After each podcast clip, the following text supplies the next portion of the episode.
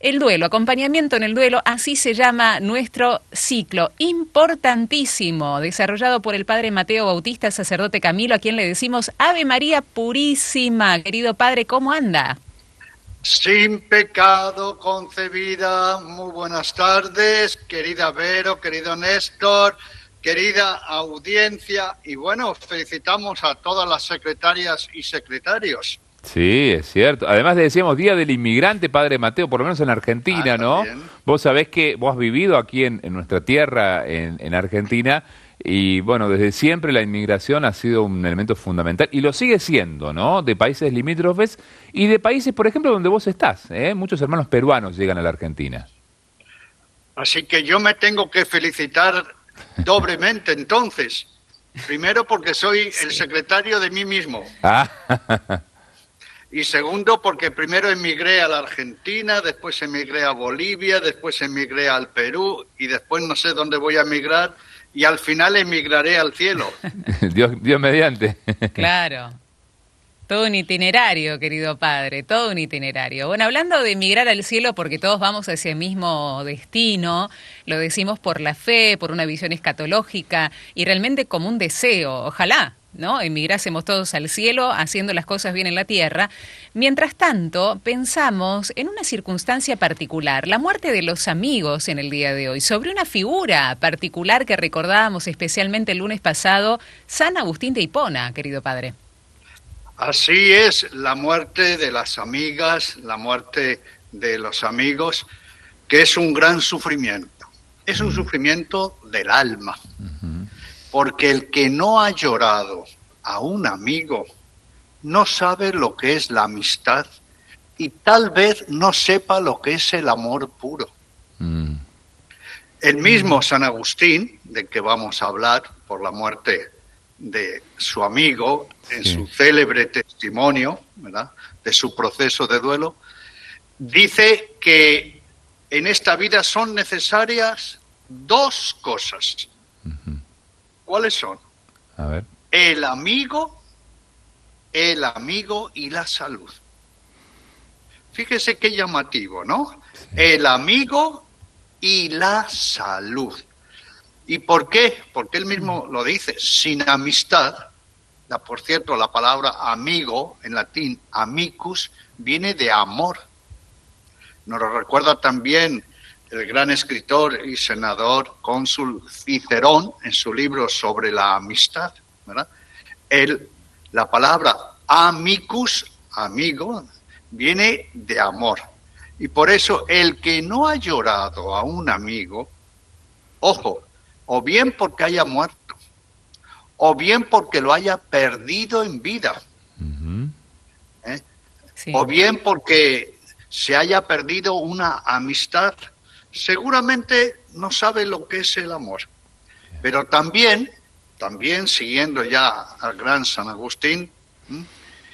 el que en la vida diga, no tengo una amiga, no tengo un amigo, tal vez sea una pobre persona. Mm. Por eso, este es un sufrimiento que hay que darle mucha importancia y hay que hacer todo un trabajo de duelo. Y además, ojo, para muchas personas suele coincidir ese sufrimiento o la muerte del amigo en épocas o de niñez o de juventud o en la adultez primera, donde todavía la persona y la personalidad se van, se van formando. Lo digo porque en mi caso particular, sobre todo fue por la muerte de un primo hermano que era mi mejor amigo y se llamaba Jesús, por cierto. ¿eh? Fue golpeado con apenas 12 años, yo era más pequeño que él y murió, ¿no?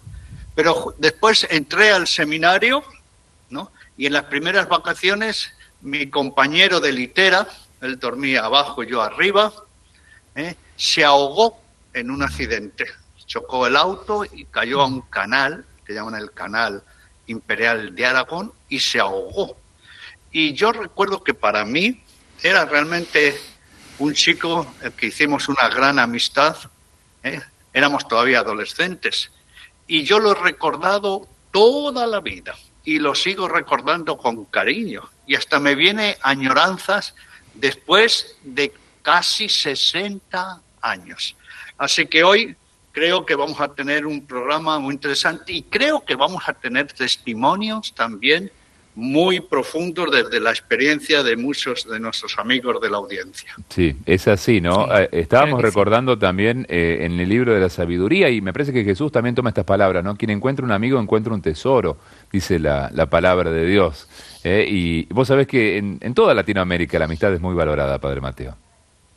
Así es, y por eso toda herida tiene que ser reconocida, aceptada asumida, procesada, trabajada, cicatrizada.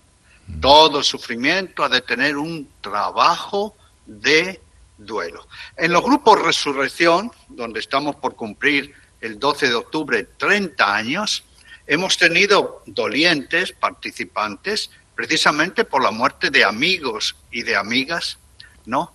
Y y han sido sufrimientos muy profundos, porque ha habido personas que se han conocido de niños, han estudiado juntos, han trabajado juntos, la misma profesión, y es que con una amiga, un amigo, se dicen cosas confidenciales, se dicen cosas muy íntimas, ¿no?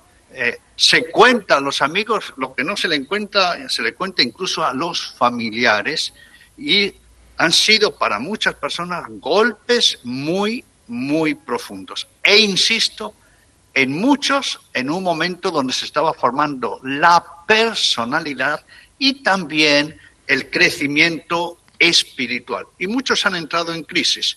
Por eso hoy lo vamos a trabajar en profundidad. Así es, querido padre, eh, hablando de testimonios y de los grupos Resurrección, eh, la semana pasada habíamos hablado con Virginia Sosa y Virginia nos ha dejado un testimonio de un itinerario del trabajo del duelo que fue muy impactante. Es más, un oyente hoy, justamente, durante la semana lo han recordado, hoy eh, un oyente mandaba un mensaje diciendo esto también, ¿no? Qué importante escuchar a los dolientes, qué importante poder escuchar a quien ha atravesado un trabajo de duelo con las herramientas oportunas, porque creo que es un espejo interesante en donde podemos ver y vernos para poder nosotros afrontar lo que nos toque vivir en cuestión de sufrimiento, Padre. Así es, ha sido un testimonio muy valiente, clarividente, ¿no? que creo que nos ha iluminado y que nos ha dicho un mensaje muy claro. Toda herida tiene que ser asumida, dialogada, compartida. Hay que pedir ayuda. Pedir ayuda a todos los recursos interiores, a ese botiquín de duelo que tenemos en nuestras dimensiones. Pedir ayuda a los demás y pedir ayuda a la gracia, porque solamente Dios da el auténtico consuelo. Y sobre todo de este testimonio de Virginia, qué grandeza de ánimo, porque además se está capacitando para ayudar a otras personas que han pasado también por la muerte de seres queridos, de hijos y de esposos. Es decir, ha sido un sufrimiento, miren lo que voy a decir, aprovechado. Un sufrimiento del que ha sacado una gran lección. Un sufrimiento que la ha hecho nacer de nuevo pero ha sido un sufrimiento que no ha podido con ella. Y esto es muy importante que una y otra vez nos lo digamos, que el mayor sufrimiento es el que no se trabaja. Y por supuesto la frase que la hemos dicho mil veces, que o yo domino el sufrimiento... O el sufrimiento nos domina a nosotros, Vero. Así es. Ahí está. Claro. Eh, eh, tenemos, eh, le, queremos recordar a, a la comunidad. Como bien decía Verónica y también lo destacaba alguien por allí, ¿no? De esta comunidad de Radio María TV. No sé si viste, vos sabés que se está, te vamos a mostrar, Padre Mateo, no sé si llegaste a ver la taza mágica de Radio María Argentina. ¿eh? Si le ponemos más agua caliente se va a volver a poner blanca.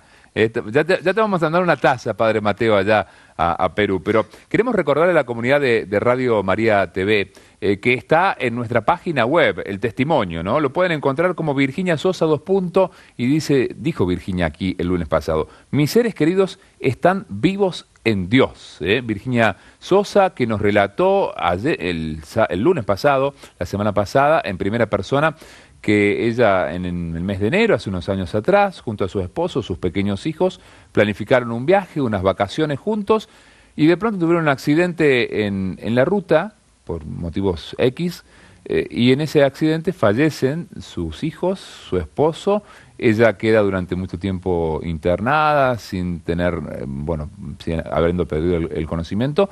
Cuando despierta, le dan la, la noticia, ¿no?, de que ya su familia no, no estaba le lleva un tiempo recuperarse, pero nos decía Padre Mateo, eh, Virginia, lo primero que dije, voy a salir adelante, no me voy a quedar aquí. Pero después Vero tuvo una pequeña recaída, ¿no? Claro, no, son los, los, días oscuros de los primeros tiempos, ¿no? El padre Mateo con mucho tino le preguntaba, ¿cómo fueron esos primeros tiempos? Y Virginia decía, me sentía perdida y sola sentía que no iba a salir de ese pozo oscuro. Estaba con un estado vegetativo, decía Virginia, ¿no? Como, como sobreviviendo porque todas las dimensiones se, se, afectan, no pensamos con claridad, eh, el cuerpo ya estaba resentido, ella por el propio accidente, mm. Las emociones estaban en un momento de, mucha oscuridad, eh, de, mucha desazón, eh, pero contaba con buenos vínculos y esto es lo que hizo en la dimensión vincular sacarla adelante, porque ella no sabía cómo, quería salir adelante, pero no sabía cómo, y echó mano a eh, los vínculos, primero a su familia y después a alguien que vino a proponerle justamente empezar a integrar los grupos de mutua ayuda resurrección. Hizo caso ella a esto se abre, abre el corazón, y esto lo recalcábamos, ¿no? La apertura del alma. Si nosotros en el sufrimiento nos ensimismamos y decimos, lo, soy el único que sufro, soy el peor eh, que está sufriendo en el universo, y no me venga ni a hablar, ni a, ni hablar de Dios, ni a hablar de ayuda, sonamos. No vamos a salir nunca, ¿no? De esa circunstancia. En cambio, Virginia abrió el corazón, abrió el alma y dijo, sí, realmente, ¿no? Necesito esto para poder empezar a caminar. Y así lo hizo. Fue muy duro el primer encuentro de los grupos, ella nos decía, ¿no? Porque claro, se habla de la situación particular y no solamente la de ella, sino se empiezan a escuchar los testimonios de aquellas madres y padres que también se le habían muerto hijos y empieza ese camino. Después decía, martes tras martes, lo, que hacía era esperar con ansias el encuentro de los grupos Resurrección. Empieza a avivarse la llama de la esperanza. Tal es así que, como contaba el padre Mateo, ella se está capacitando para ser próxima coordinadora de estos grupos y ayudar a otros dolientes. Es fantástico, Padre Mateo, cómo nosotros como seres humanos tenemos esta capacidad, si nos dejamos ayudar por la gracia de Dios y los hermanos, de salir a flote de situaciones tan duras como las que le tocó atravesar a Virginia, ¿no? Sí, y esto demuestra que siempre somos más grandes que el mayor de los sufrimientos. Y me alegro que haya salido el tema de la dureza del sufrimiento. Es muy importante que al sufrimiento no se le quite hierro. Mm. El sufrimiento es tan real o más que el dolor corporal. Porque además queda, como acabamos de escuchar de usted, Vero, toda la persona herida, en todas las dimensiones. Por eso, el sufrimiento, inicialmente nosotros lo catalogamos como N, N, N, que lo hemos dicho en otras ocasiones, ¿verdad? Es normal, es natural y miren ustedes, es necesario. ¿En qué sentido? Que el sufrimiento lo hemos definido también eminentemente como una reacción natural espontánea de una persona ante algo o alguien, ante una amenaza que la desestructura, la desorienta, la desequilibra. la quiebra la homeostasis, le quita la paz, los proyectos, las ilusiones. Es un seísmo, ¿no? Esa reacción inicial es normal, es natural y es necesaria. ¿Por qué? Porque es el sufrimiento, una de las notas del sufrimiento, además de intensidad, de que echa raíces, atención, de que pasa factura a toda la persona, es un toque de atención. El sufrimiento, ¿eh? como el dolor al cuerpo, nos viene a decir, aquí hay una herida que hay que afrontar. Mm. Entonces, inicialmente, ¿el sufrimiento es una opción? No, no, no, no, en absoluto. Somos a, literalmente aplastados por el sufrimiento. Y esto no lo digo yo, ¿eh? creo que lo hemos comentado y a, mí me gusta citarlo mucho, estamos remontándonos al siglo IV antes de Cristo. Por cierto, a un libro, a un libro que leyó San Agustín con motivo de la muerte de su amigo, que vamos a comentar. El libro de Trantor, un filósofo neoplatónico, siglo IV, tercero antes de Cristo, que escribió un escrito de consolación a Hipócrates, y miren qué llamativo, porque se cayó la casa y ahí murió la esposa y todos los hijos, como la familia de Virginia, ¿no? Y ahí Clantor le dice a, a Hipócrates, a su amigo, ¿eh? Inicialmente tu sufrimiento es todopoderoso, es omnipresente y te va a aparecer, ¿eh? te va a dar la sensación de que no vas a poder con él, de que va a ser una herida para siempre.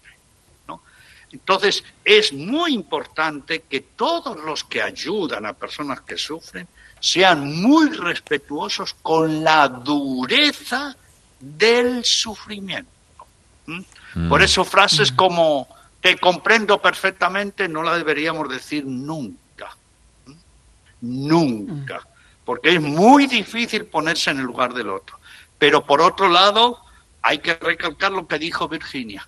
Hay que apoyar a las personas para decirles que ellas son siempre más grandes que un sufrimiento que si no se trabaja nos arruina nos deja vegetando, ¿eh? nos deja muertos en vida. Bien, bueno, entonces... es más, hemos hablado también, eh, mm, perdón Néstor, hemos hablado, recuerdo el programa donde hicimos la pregunta, ¿qué no, qué no hay que decir nunca a una mm. persona que sufre?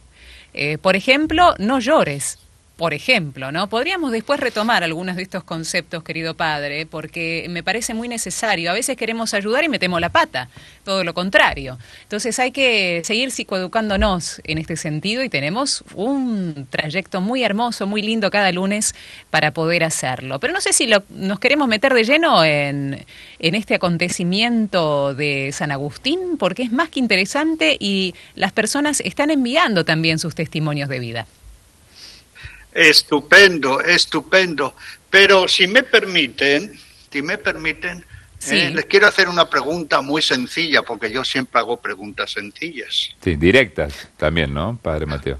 ¿Ustedes conocen a un hombre que lloró por un amigo? Sí. Sí. Hace bastantes años. Sí, siglos, sí. Eh, y que ese hombre tenía, atención, no solo amigos, tenía a amigas. ¿Y por qué recalco esto? Sí. ¿Eh? Porque hay muchos varones que no creen en la amistad con las mujeres y viceversa, lo cual es un signo de inmadurez total. Mm. ¿Sí? Pues este hombre, este hombre no quiso vivir su vida terrenal siendo quien era, sin tener amigos y amigas. Esto es muy, muy importante.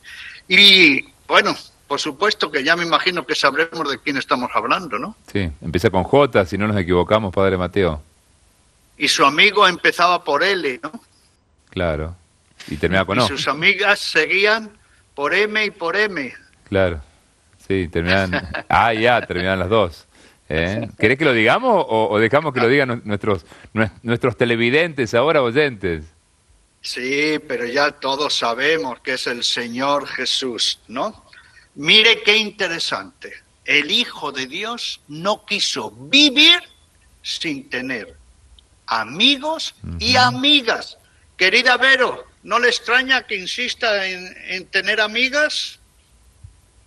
Qué bueno que está eso, ¿no? Qué bueno poder decir que la amistad entre el hombre y la mujer existe y si no existe por conceptos erróneos es un signo de inmadurez. Qué bueno, qué bueno poder decir esto. Así es.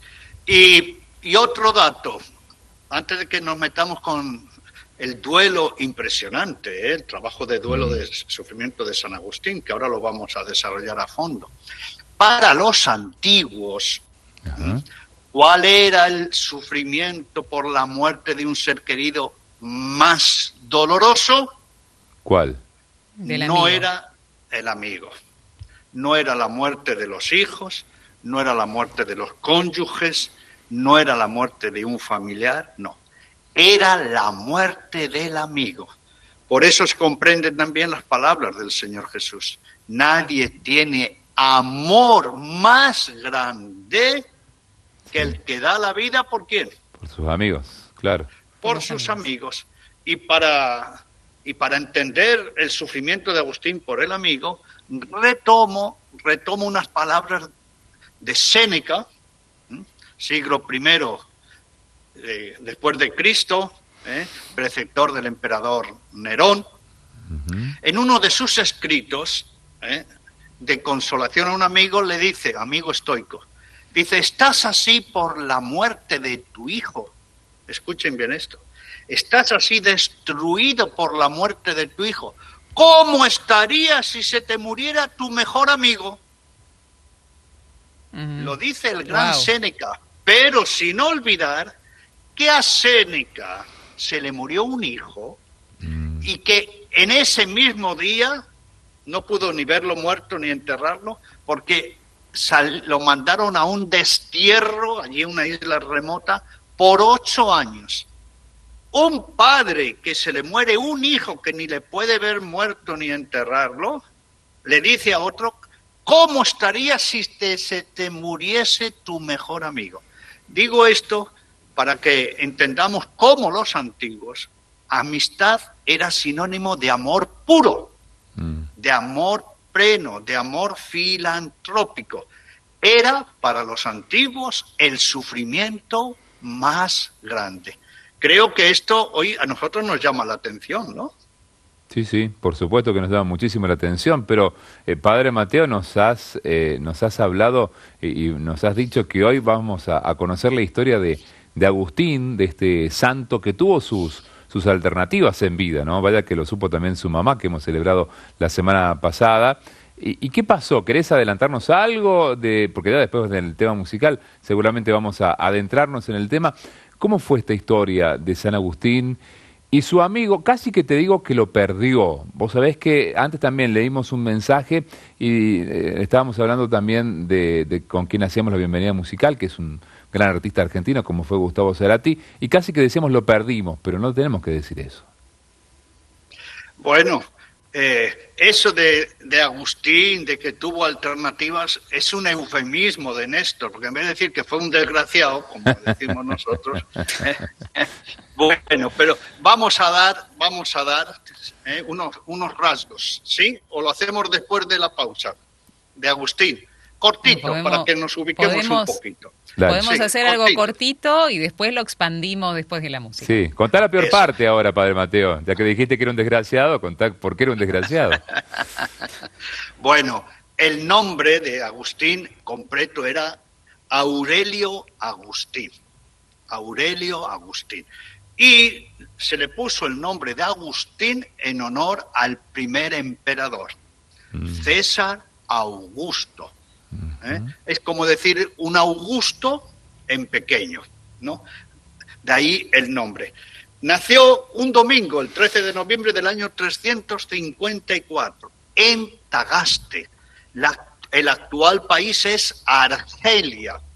Así que estamos hablando de un africano de pura cepa, africano. Es decir, de la tierra de grandes santos y mártires como San Cipriano, obispo de Cartago, y como grandes mártires como Santa Perpetua y Felicidad.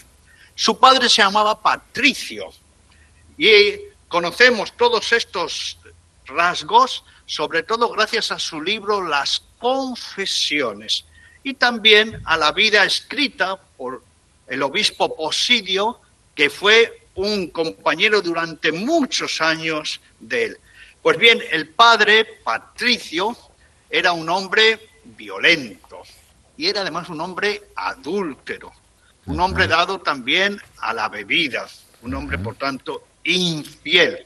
San Agustín no comenta nada de su trabajo de duelo por la muerte de su padre, algo muy significativo, ¿no?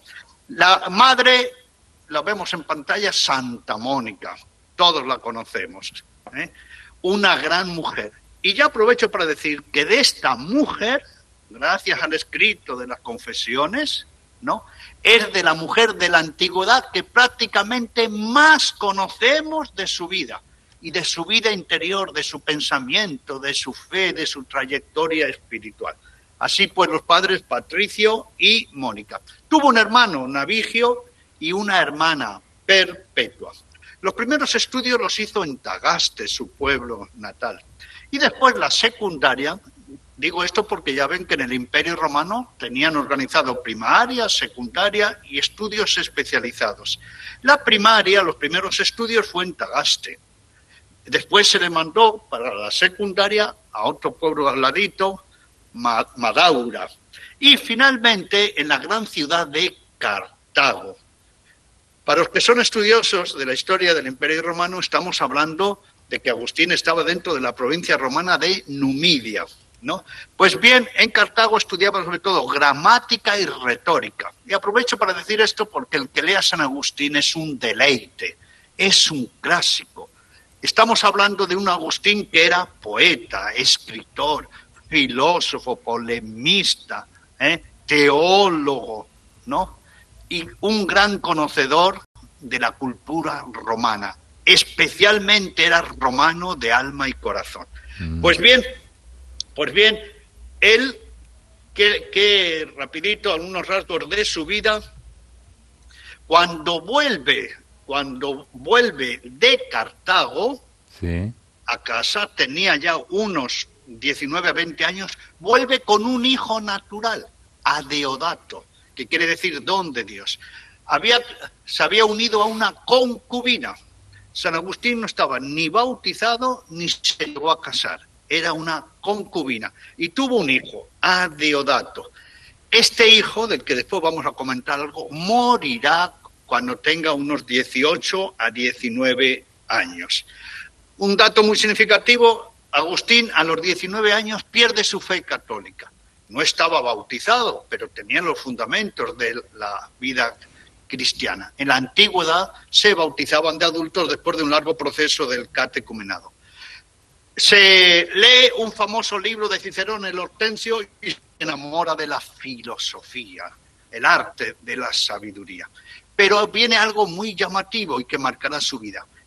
Entra en la secta de los maniqueos. Mm una secta de los dos principios que se oponen, el bien y el mal, y además fue un activista, un proselitista, ¿no? de maniqueo. Pero al ser maniqueo realmente llegó a tener hasta aversión, odio a la fe católica.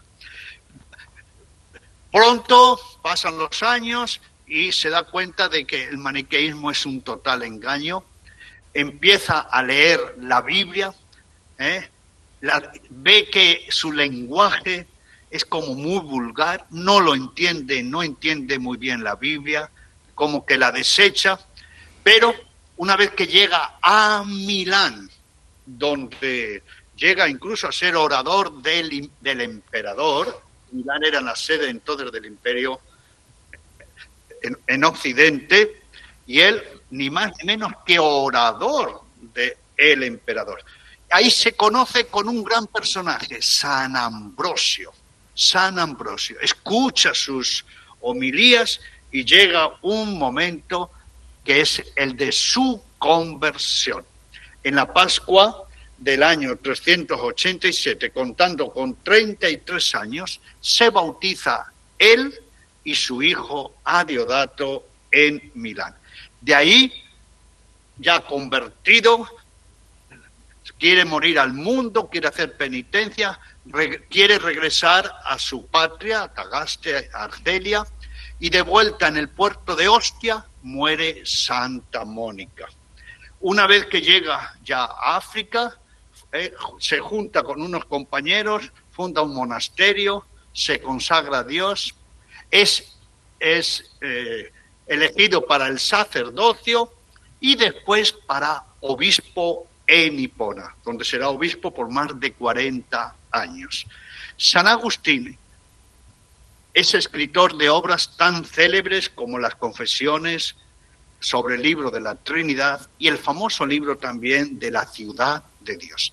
Y hoy nos vamos a centrar en este sufrimiento por la muerte de su amigo de la niñez, cuando él ya tiene un hijo pequeño, tiene unos 20 años, no está bautizado y es maniqueo. Y vamos a ver un claro ejemplo de cómo no hay que hacer nunca un trabajo de duelo. Bien, bueno, con todo esto entonces vamos a hacer una pausa, vamos a ir a la música, Mariana Carranza nos acompaña allí. ¿Has perdido? Mira, lo dije mal, Padre Mateo, ¿no? ¿Ha fallecido un amigo tuyo? Eh? ¿Y qué ha supuesto esto para vos? ¿Cómo has llevado este momento, esta circunstancia? ¿Cómo has podido rehacer tu vida? Porque perder un amigo es realmente perder algo de nosotros mismos. Vamos a la música y ya seguimos dialogando, escuchando al Padre Mateo Bautista.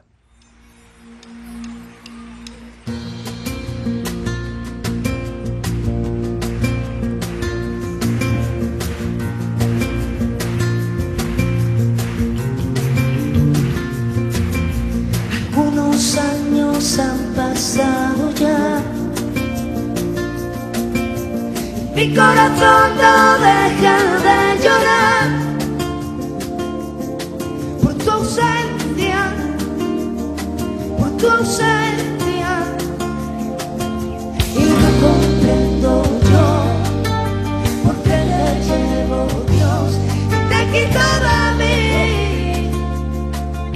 También te quiero yo ser tu creador, naciste para Eu te canto de coração, eu te canto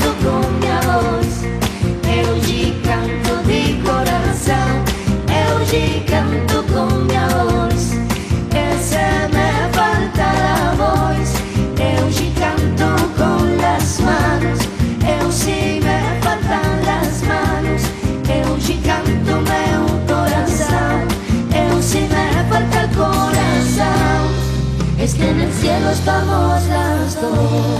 Marina de Chapó, señores. Lamentándose tan ya las cuerdas de aquella guitarra.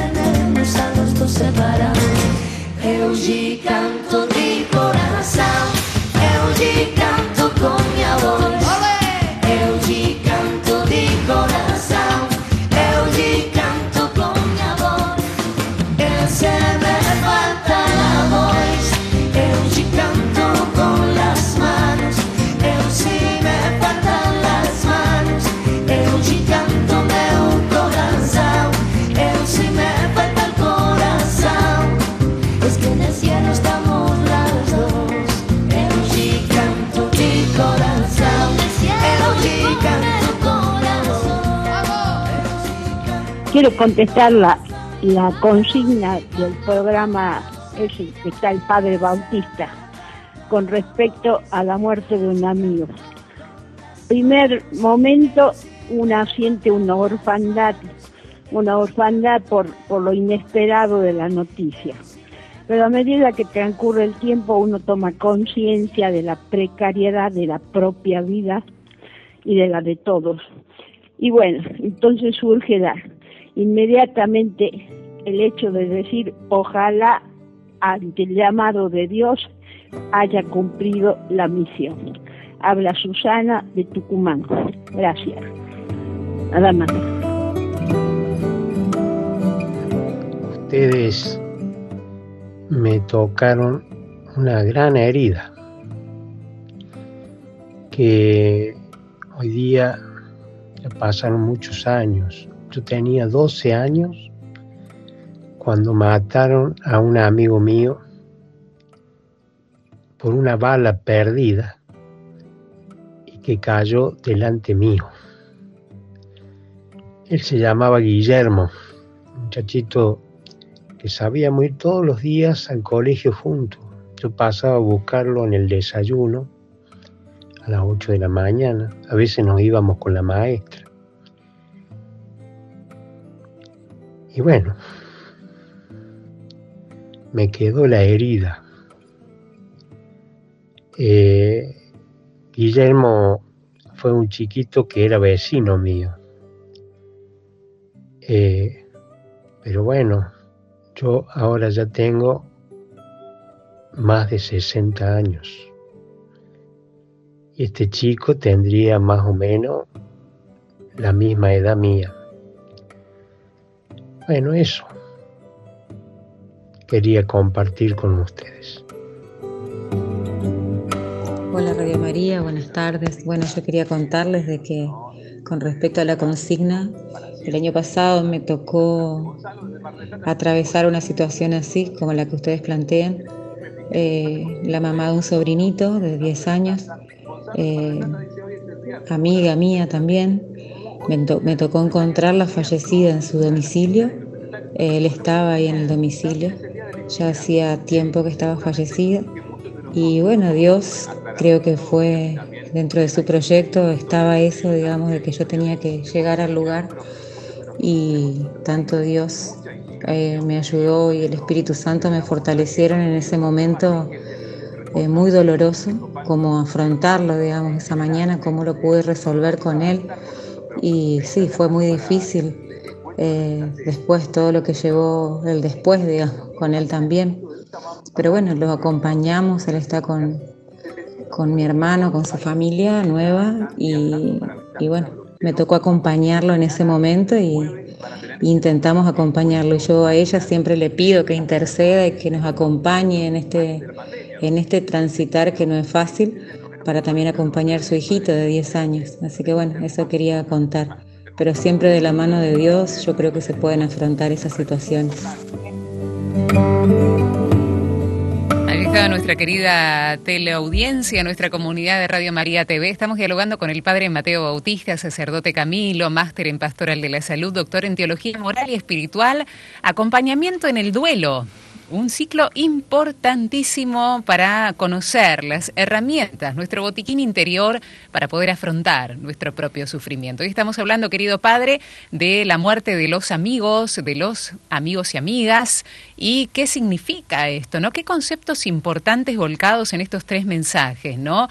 La primera oyente que nos decía el concepto de orfa- orfandad como, como eh, primera impresión, y después esta impresión de que todos somos vulnerables, ¿no? Todos vamos a pasar por, por el estadio de la muerte. Qué, qué importante. Después este segundo oyente que decía, me queda la herida todavía. Años, años que ha muerto su amigo desde la infancia y queda la herida, tiene 60 años hoy. Y la tercera oyente que decía, en esta circunstancia tan dura que se suma, que encuentra fallecida a, a su amiga, ¿no? Que sigue eh, intercediendo ella en Dios, con esta mirada más allá, escatológica, ¿no? Interesante, creo, Padre, para rescatar estos primeros mensajes. Tenemos muchos más de texto que nos cuentan sus propias historias y experiencia.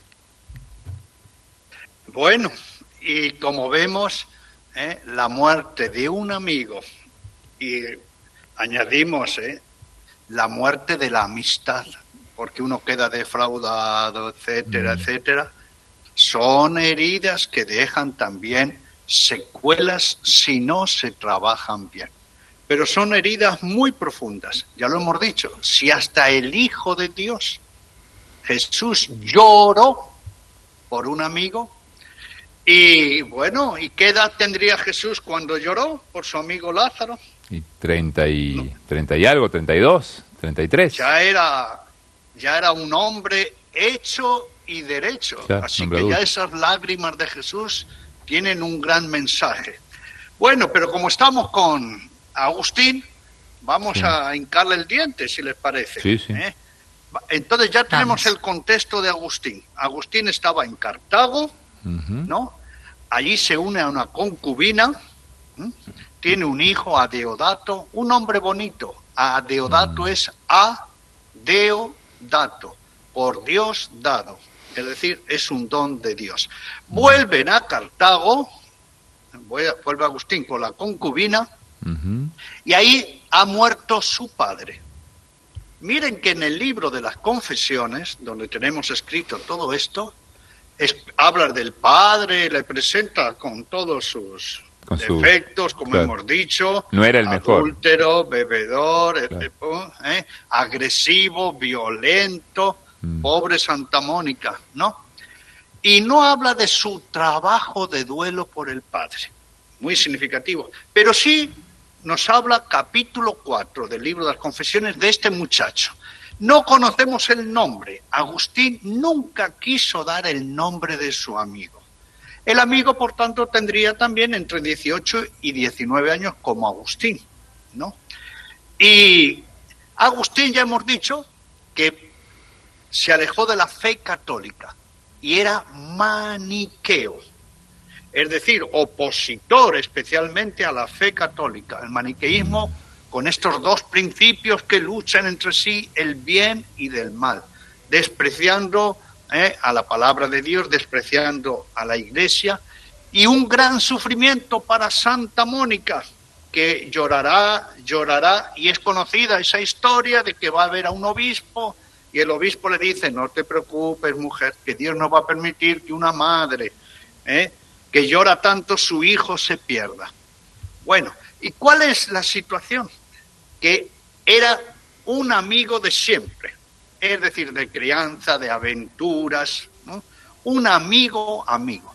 La personalidad de Agustín, es- esto es importante decirlo, él sin amistad no podía vivir. Para él, el amor, el amor, incluso con las mujeres, era sobre todo un amor de amistad. Mire lo que hemos escuchado. ¿eh? en su sermón. ¿eh? En esta vida son necesarias dos cosas, la, el amigo y la salud. Pues bien, ¿qué es lo que sucede? Que este amigo, este amigo era catecúmeno, se estaba preparando para el bautismo. Contrae unas fiebres, ¿no? Y se agrava su salud, ¿no? Se, re- se recupera y es bautizado. Y San Agustín se acerca a él y se ríe del bautismo.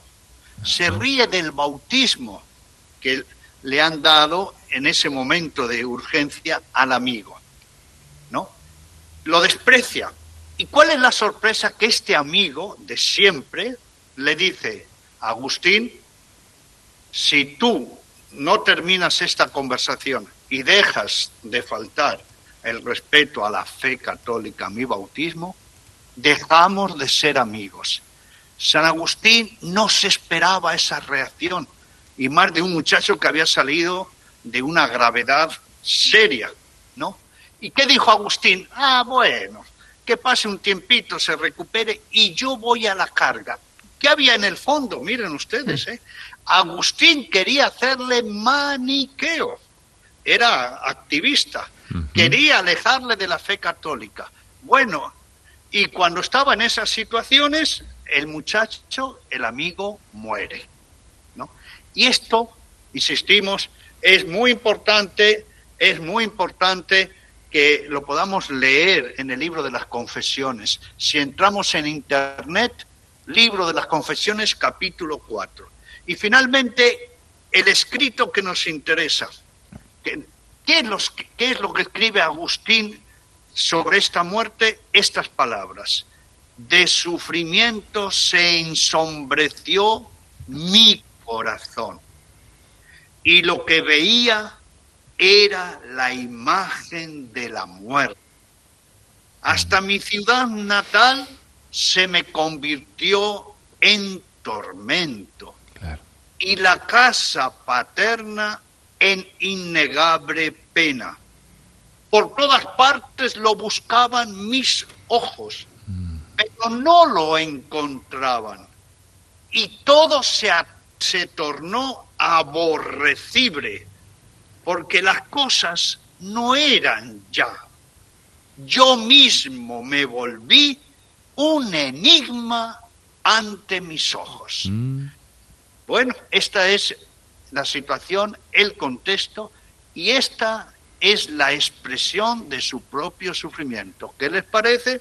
Y como que Agustín, eh, me parece, pierde, pierde los, el, el- ¿cómo decirlo? La, la meta, ¿no? El horizonte, se le apaga todo. Es como cuando, ¿viste? Cuando vas bajando la batería, bajando la batería, y en un momento la batería puede estar encendida, pero ya, todo está muy, muy tenue.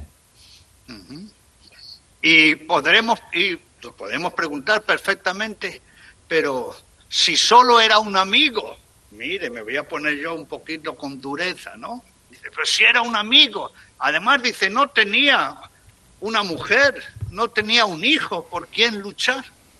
Pues Agustín, fíjese su amor por la amistad, su fidelidad ¿eh? en la amistad, lo que llegó a escribir. Pero si vamos un poquito del testimonio, y ustedes me ayudan, querida Vero, querido Néstor, fíjense cómo Agustín se ve herido en todas las dimensiones de su persona. En primer lugar dice, de sufrimiento se ensombreció mi corazón. Y ayúdenme ustedes, ¿qué le pasa a una persona cuando en la vida todo aparece penumbra, oscuridad? Todo lo ve como un ciego. Es terrible, ¿no? Bueno, y acá está, acá está la dimensión mental. Siempre decimos y repetimos que cuando hay un gran sufrimiento, sobre todo en los primeros tiempos, no hay claridad mental. Se ensombrece, ¿no? Eh, lo- los pensamientos empiezan a confundirse. ¿Qué está pasando? No sé qué me pasa, ¿no? Que me desconozco.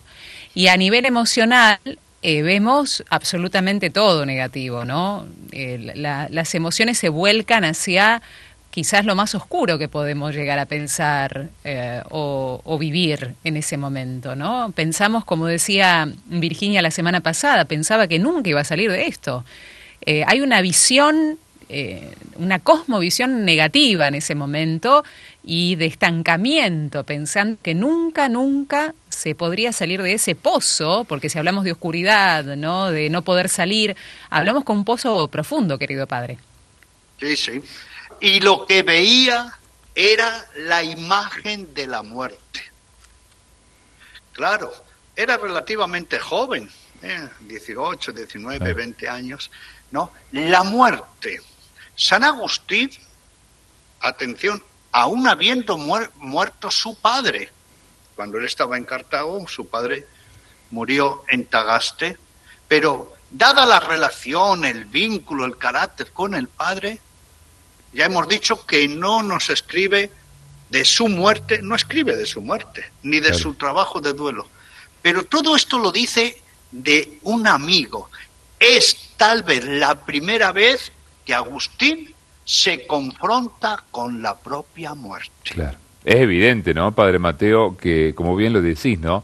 En, su corta vida o en su vida que había sido bastante desenfrenada, con muchas, muchas alternativas, con un padre que no había sido el, el mejor ejemplo, la madre sí, había intentado, intentado, pero el padre no, no era el mejor espejo. Él, cuando muere su padre, no siente nada, lo cual es muy llamativo, ¿no? A cualquiera de nosotros, más allá de que tu papá haya sido medio desgraciado, y te duele, por supuesto, ¿no? Pero eh, Agustín es la primera vez, como vos decís, que en su vida, siendo joven, se encuentra cara a cara con la muerte y al principio se contagia de esa muerte, ¿no? Porque esa muerte se transforma en sombra, en oscuridad, pero seguramente se habrá dado cuenta que hay más, que hay más que eso. Piensa en su amigo también, ¿no? Creo que cuando, cuando perdemos a un amigo, un ser querido, eh, a veces pasa con un amigo, a veces pasa con un familiar, eh, con un vecino, con un niño, a lo mejor que nos impacta porque a su corta vida, eh, bueno, fallece, eh, nos hace pensar, ¿qué pasó acá? ¿Qué hay después de la muerte? Efectivamente. Y aquí ya tenemos dos notas, con lo que decía usted, Néstor, dos cosas que las, no las podemos perder de vista. Con toda seguridad que la muerte del padre le tuvo que afectar a Agustín, Claro. porque era un muchacho de una gran sensibilidad. Si tenía este amor por la amistad, esta fidelidad, ¿cómo no la va a tener alguien que le dio la vida, humanamente Claro. hablando? Pero ¿qué pasa? Si este era un hombre violento, ¿eh? adúltero, agresivo con Santa Mónica, ¿eh? que incluso eh, parece que se había hasta opuesto porque no había recursos para que el muchacho fuera a estudiar fuera, ¿no? ¿Qué es lo que hacemos las personas en sufrimiento? El fenómeno de la cancelación. Lo dejamos ahí, ¿no? Murió el padre, no tuve buen vínculo, no hubo buena relación, era agresivo, era violento, era bebedor, como si no hubiese pasado nada. O se terminó el asunto. ¿Es un caso cerrado? Pues no. No, no, no, no, no. Las heridas internas no se cierran con un decreto de la voluntad o del deseo. Hay mucha gente que dice, padre Mateo, dice, para mí ya estaban muertos en vida, así que no me afecta. Claro.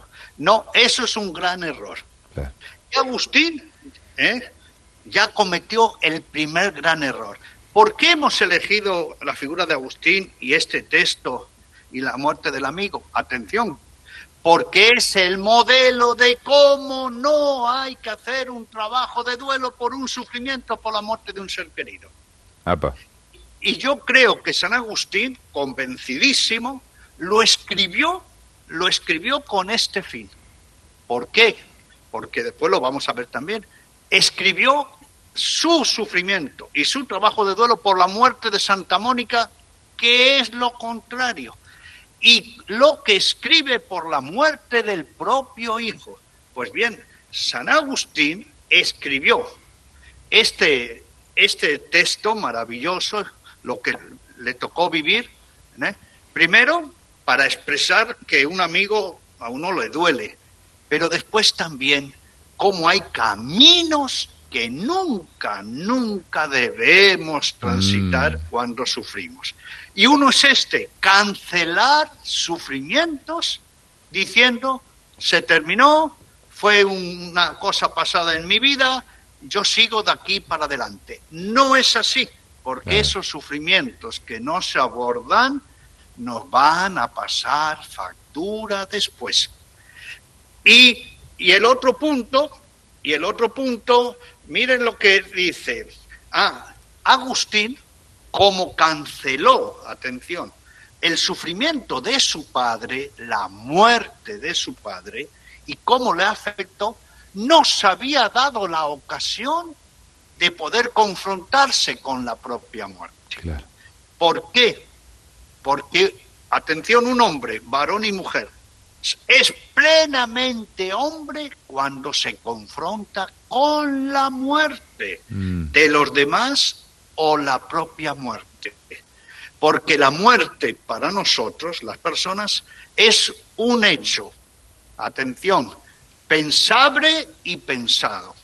La persona que no asume que es mortal, que no habla de la muerte de los seres queridos, que no quiere ni hablar ni escuchar, que no se plantea su propia muerte, atención, y lo digo con las palabras, se animaliza, Mm. no se humaniza.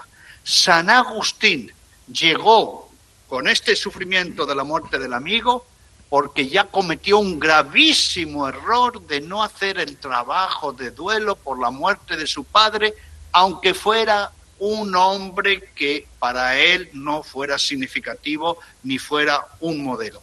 Insisto, cancelar todo sufrimiento sin hacer un trabajo de, de duelo es una gran equivocación. Le va a perjudicar a uno, a los demás y va a dejar una herida que se prolonga en el futuro.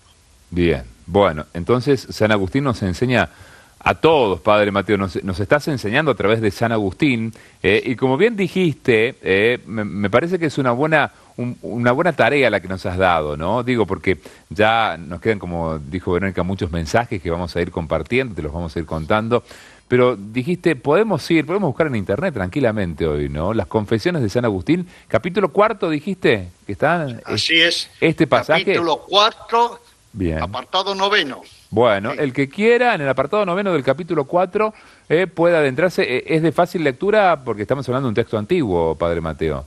Sí, sí, sí. Está todo el libro de las confesiones, están muy bien traducidos y además es que es una joya literaria y es más, atención, es, lo vamos a decir, el, la primera expresión de sufrimiento y trabajo de duelo donde un autor antiguo ¿sí?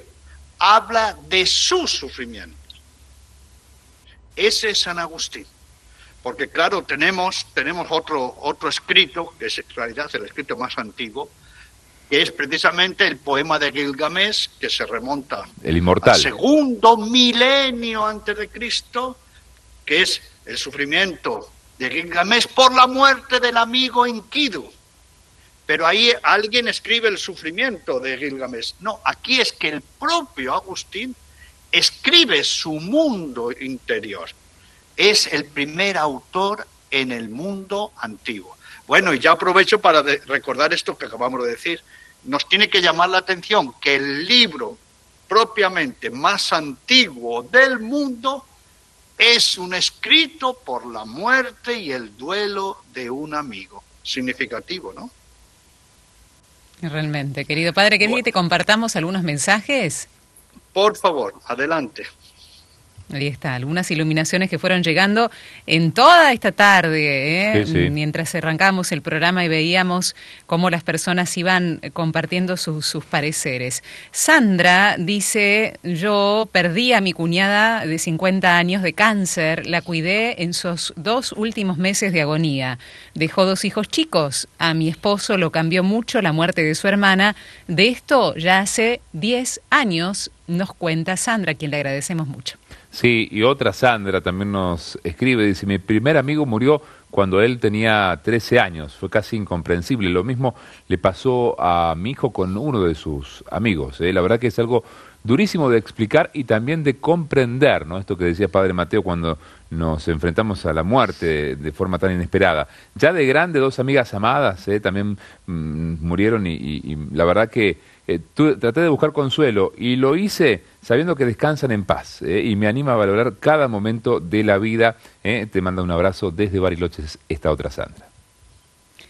Soledad dice, hola, recuerdo que era chiquita y un compañero que comenzaba a ser un amigo luego de las vacaciones no volvió y me dijeron que cambió de escuela, pero después supe que había fallecido. Ese año fue muy duro para mí porque fallecieron al menos en 20 días Paola y Estela. Me quedé sin habla y de a poco fui aceptando mi soledad sin ellas, ¿no? Tres amigos en total, ¿no? Uno que eh, hizo soledad en sus vacaciones y dos amigas más, Paola y Estela.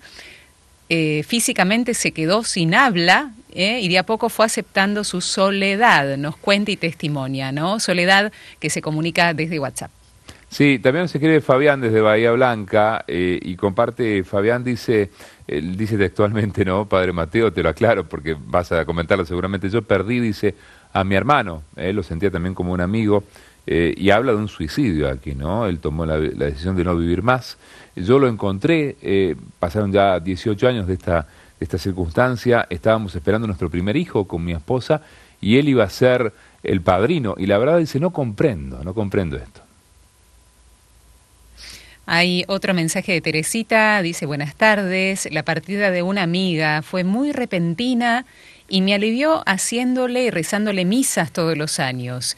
Quizás la ayude a llegar al cielo. dice y comenta Teresita.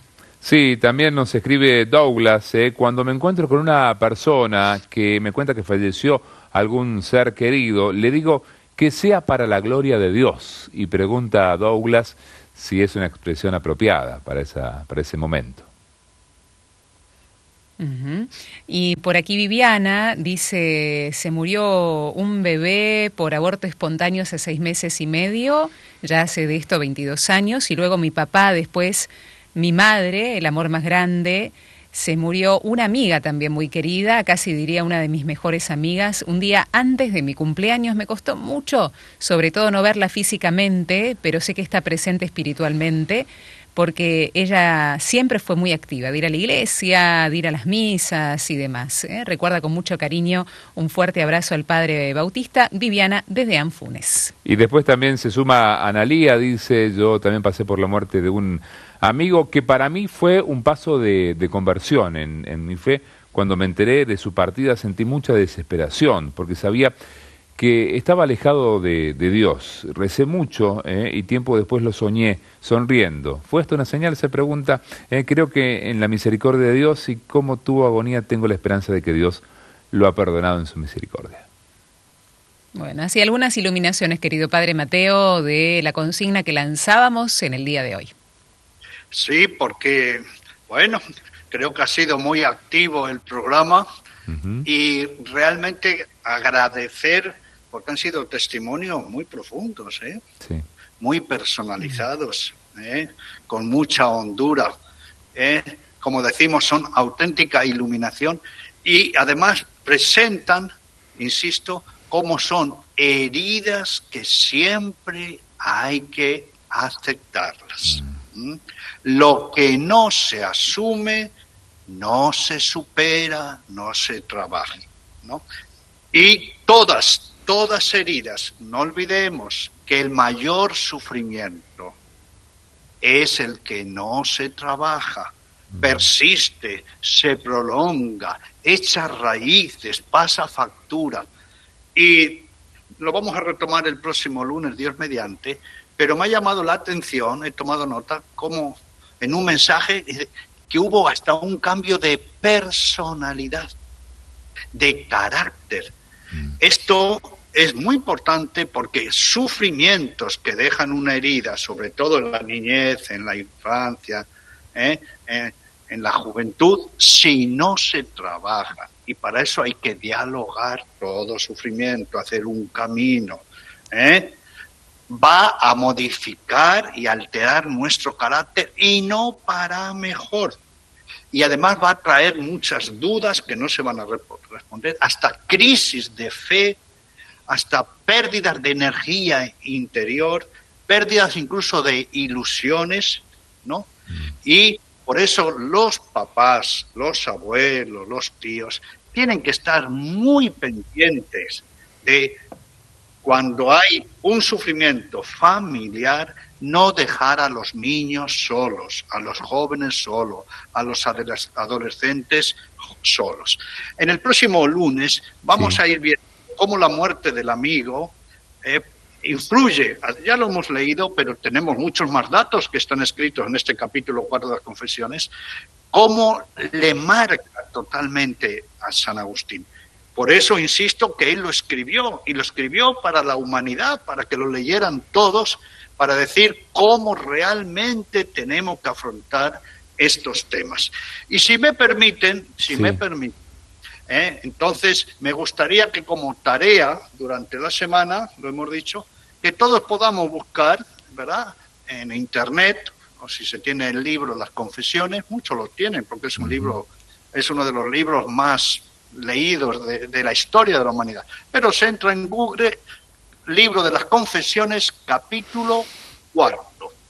Y ahí eh, leámoslo completito, porque Agustín va a ir desarrollando cómo él procedió. E insisto, desastrosamente de cómo no hay que actuar en un trabajo de duelo en la muerte de un amigo. Pero quien quiera también eh, leer con profundidad sobre este tema, saben que tenemos publicado un libro, querida Vero, usted conoce un librito que trata Así sobre es. el tema Así es. Es duelo. Así es, duelo por la muerte del amigo, ¿no? Duelo por la muerte del amigo, que es de editorial eh, Guadalupe, ¿es esta Guadalupe. edición, querido padre? Guadalupe. editorial Guadalupe y buscar. tiene cinco, cinco, cinco, digamos, capítulos. Sí. Uno, por supuesto, es el duelo de Jesús, ¿verdad? Por la muerte de Lázaro y por la traición de los amigos. Pero precisamente en el libro de la editorial Guadalupe, Duelo por la muerte del amigo, Sí. el primero, el primer capítulo es Duelo de Agustín por la muerte del amigo. Es un capitulito bastante extenso porque además está enmarcado dentro del mundo antiguo, pero va a ser muy, muy enriquecedor. Duelo por la muerte del amigo, editorial Guadalupe. Bien. Y también, también, si me permiten, tenemos una página web donde uno puede encontrar información, ¿eh? pastoralduelo.org pastoralduelo.org. Ahí también se pueden encontrar los grupos Resurrección de la Pastoral del Duelo que están en Argentina y en 11 países. Sí. Y ya aprovecho, ahí está. Ahí está, vamos a ver si podemos, con Mariana vamos a pedir que, mostremos en pantalla eh, de Editorial Guadalupe, eh, Duelo por la muerte de un amigo, no sé a qué cámara lo haces Mariana, ahí está, ahí está, eh, ahí está. Duelo por la muerte de un amigo, Editorial Guadalupe, que seguramente en Argentina eh, hay gente que lo tiene y hay gente que lo puede conseguir, ¿no? Librerías católicas, Padre Mateo. Pero decías, el- los grupos Resurrección, que están cumpliendo 30 años de existencia en Argentina, están en www.resurrección. pastoralduelo.org. Pa- pastoralduelo. Entonces, si alguien tiene necesidad, ¿verdad?, de ser acompañado o por algún familiar o amigo, Sí. ¿eh? ¿dónde están los grupos? Ahí están por provincia de la Argentina, por país, por localidad, por diócesis, pastoralduelo.org. Ahí Y está. tenemos también, ahí ustedes van a encontrar lo que llamamos el grupo Resurrección Virtual, porque a lo mejor usted vive en un lugar alejado y tiene la necesidad para usted o para un familiar. Tenemos también acompañamiento virtual. Igual que lo hacemos a nivel presencial, lo hacemos a nivel virtual. Todo en la página pastoralduelo.org. Perfecto. Padre Mateo, podrías decir que no era tan desgraciadito, eh, Agustín. Digo, por lo menos algo cambió, mejoró después. Ah, sí, sí, sí, sí.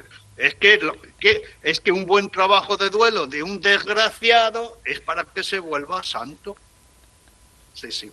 Pero atención, sí, esto es nos recuerda que el trabajo de duelo no es de la noche a la mañana, ¿eh? es todo un camino. Por eso insisto, si podemos leer en el libro de las confesiones, capítulo 4, Agustín desarrolla este, este famoso texto que hemos leído, él lo va desarrollando, ¿no? Y que nosotros lo vamos a desarrollar el próximo día, porque de otras cosas habla del miedo que agarró a morirse. Y por otro lado, que quería morirse con el amigo. Por otro, que no quería pensar en la muerte. Y otro es que no quería vivir en la ciudad donde estaba, hizo una fuga y se fue. Pero ya no adelantemos más porque creo que tenemos mucho para comentar para el próximo lunes. Dale. Gracias, querido padre. Un abrazo fraterno. Será hasta el lunes. Adiós, mi bendición. Gracias, gracias. Pero, ¿a qué hablo de estas cosas? Porque no es este tiempo de plantear cuestiones, sino de confesarte a ti. Era yo miserable, como lo es toda alma prisionera del amor de las cosas temporales, que se siente despedazar cuando las pierde, sintiendo entonces su miseria, por la que es miserable aún antes de que las pierda. Así era yo en aquel tiempo, y lloraba amarguísimamente y descansaba en la amargura. Y tan miserable era que aún más que a aquel amigo carísimo amaba yo la misma vida miserable, porque aunque quisiera trocarla, no quería sin embargo perderla más que al amigo, y aún no sé si quisiera perderla por él, como se dice de Orestes y Pílades, si no es cosa inventada, que querían morir el uno por el otro o ambos al mismo tiempo, por serles más duro que la muerte no poder vivir juntos. Mas no sé qué afecto había nacido en mí, muy contrario a este, porque sentía un grandísimo tedio de vivir y al mismo tiempo tenía miedo de morir. Creo que cuanto más amaba yo al amigo, tanto más odiaba y temía a la muerte, como a un crudelísimo enemigo que me lo había arrebatado, y pensaba que ella acabaría de repente con todos los hombres, pues había podido acabar con aquel. Tal era yo entonces, según recuerdo. He aquí mi corazón, Dios mío, helo aquí por dentro. Ve, porque tengo presente esperanza mía, que tú eres quien me limpia de la inmundicia de tales afectos, atrayendo hacia ti mis ojos y librando mis pies de los lazos que me aprisionaban. Me maravillaba que viviesen los demás mortales por haber muerto a aquel a quien yo había amado, como si nunca hubiera de morir, y más me maravillaba aún de que, habiendo muerto él, viviera yo, que era otro él. Dijo uno de su amigo, que era la mitad de su alma, porque yo sentí que mi alma y la suya no eran más que una en dos cuerpos, y por eso me causaba horror la vida, porque no quería vivir a medias, y al mismo tiempo temía mucho morir, porque no muriese del todo aquel a quien había amado tanto.